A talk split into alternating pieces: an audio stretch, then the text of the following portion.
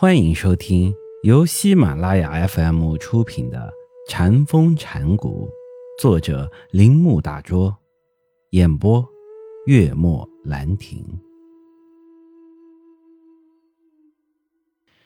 对于超越我们知识范围的最高智慧来说，棍子是不是棒子，似乎没有什么关系。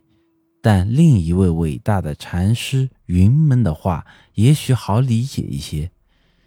云门一次也在众人面前伸出他的棒子，说：“我们在经中知晓，凡夫迷雾的人把它当作实物；二乘把它当作无；圆觉尘把它看成幻想；而菩萨乘则认为它表面实在，根本虚空。”云门又接着说：“但是和尚们，当你们看到一根棒子时，只说它是棒子。你们无论是行还是坐，只是不要站在那里犹豫不决。似乎还是关于棒子的问题。云门却从中道出了更为奥秘的道理。一天，云门对众人说：‘我的棒子已变成了龙。’”一口把宇宙吞噬了。问一下大地山河在哪里？又一次，云门引古代佛学大师的话，敲空作响，积木无声。于是云门向空扬起了他的棒子，说：“啊，真痛啊！”接着又敲击木板，问：“有声吗？”一个和尚回答说：“有声。”云门便大声地说：“啊，你这个凡夫俗子！如果列举这样的例子是没完没了的，所以我就不再举例子了。但是我希望你们能向我提问下面几个问题：这些话与我们的见性有什么关系吗？”在这些关于棒子的表面上并无意义的谈话与现实生活的重要问题之间有什么可能的关系吗？我同样举例来回答这些问题。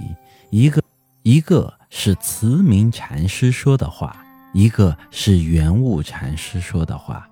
慈明一次讲法时说：“一旦有一粒微尘扬起来，整个大地。”就在那里显现出来，一个狮子的身上显示千万个狮子，千万个狮子身上也显示一个狮子。事实上，他们是千千万万个，而你只认识其中的一个，只有一个。说到这，他扬起棒子，并接着说：“这是我自己的棒子。”那个狮子在哪里呢？说完，他放下棒子，离开讲坛。碧园绿里，当圆悟禅师介绍巨指和尚时的一指禅时，表达了相同的观点：扬起一微尘，大地就在其中；一朵花开，整个宇宙也随而产生。但是，当尘土尚未扬起，花开尚未开放时，我们的眼睛应该落在哪里呢？所以说，像斩断一根线，斩断其中的一根，其余的线就会全斩断；也像把线染上颜色一样，一根着色了，其余的。就会看上同样的颜色。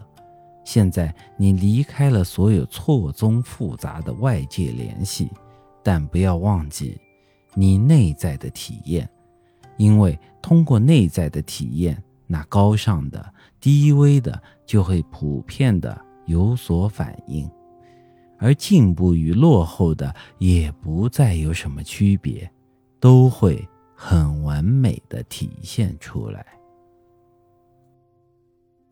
本集播讲完毕，请您继续收听。